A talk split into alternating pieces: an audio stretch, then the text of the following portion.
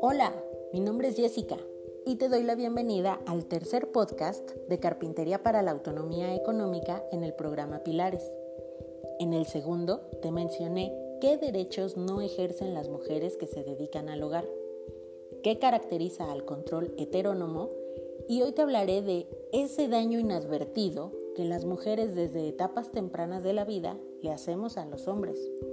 Sí, como lo oyes. Te explico. ¿Recuerdas que según la división sexual del trabajo, al varón le corresponde no solo proveer, sino también defender y proteger al grupo? Pues esto marca el inicio de la historia militar y la aparición de los primeros soldados, con el desarrollo de tácticas de ataque y defensa, primero para con los animales y posteriormente para con otros grupos. ¿Sabías que la preparación de un soldado no solo es física y táctica, sino también psicológica? Esto es así para que su resistencia sea absoluta. Por eso desde el inicio y durante varios meses que dura su entrenamiento, desarrollan habilidades de supervivencia en el campo de batalla.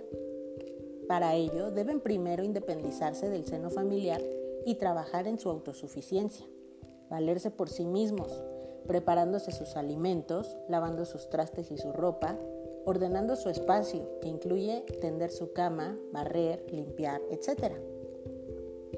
Por eso en ningún ejército del mundo, ningún hombre, ya sea que esté en cuartel o en plena guerra, espera a que su esposa le cocine, su madre lo consuele, alguna de sus hermanas le lave su ropa o alguna de sus hijas le tienda la cama. ¿Te da risa o te parece exagerado? Pues no debería.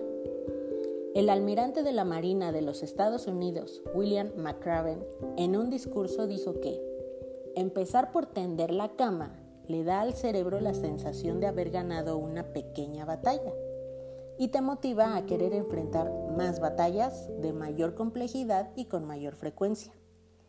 También enseña que las pequeñas acciones sí importan, ya que si no puedes hacer cosas pequeñas, menos podrás hacer cosas grandes.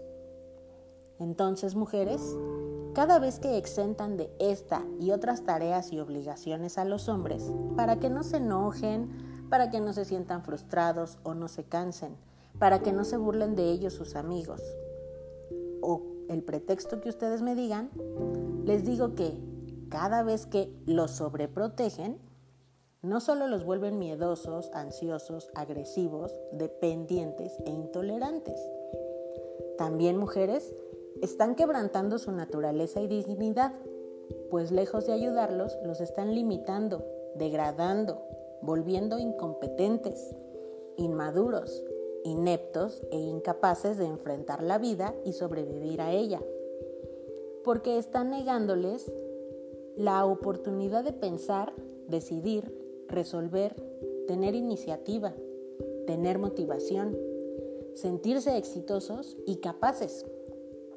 ¿O ustedes hombres qué opinan?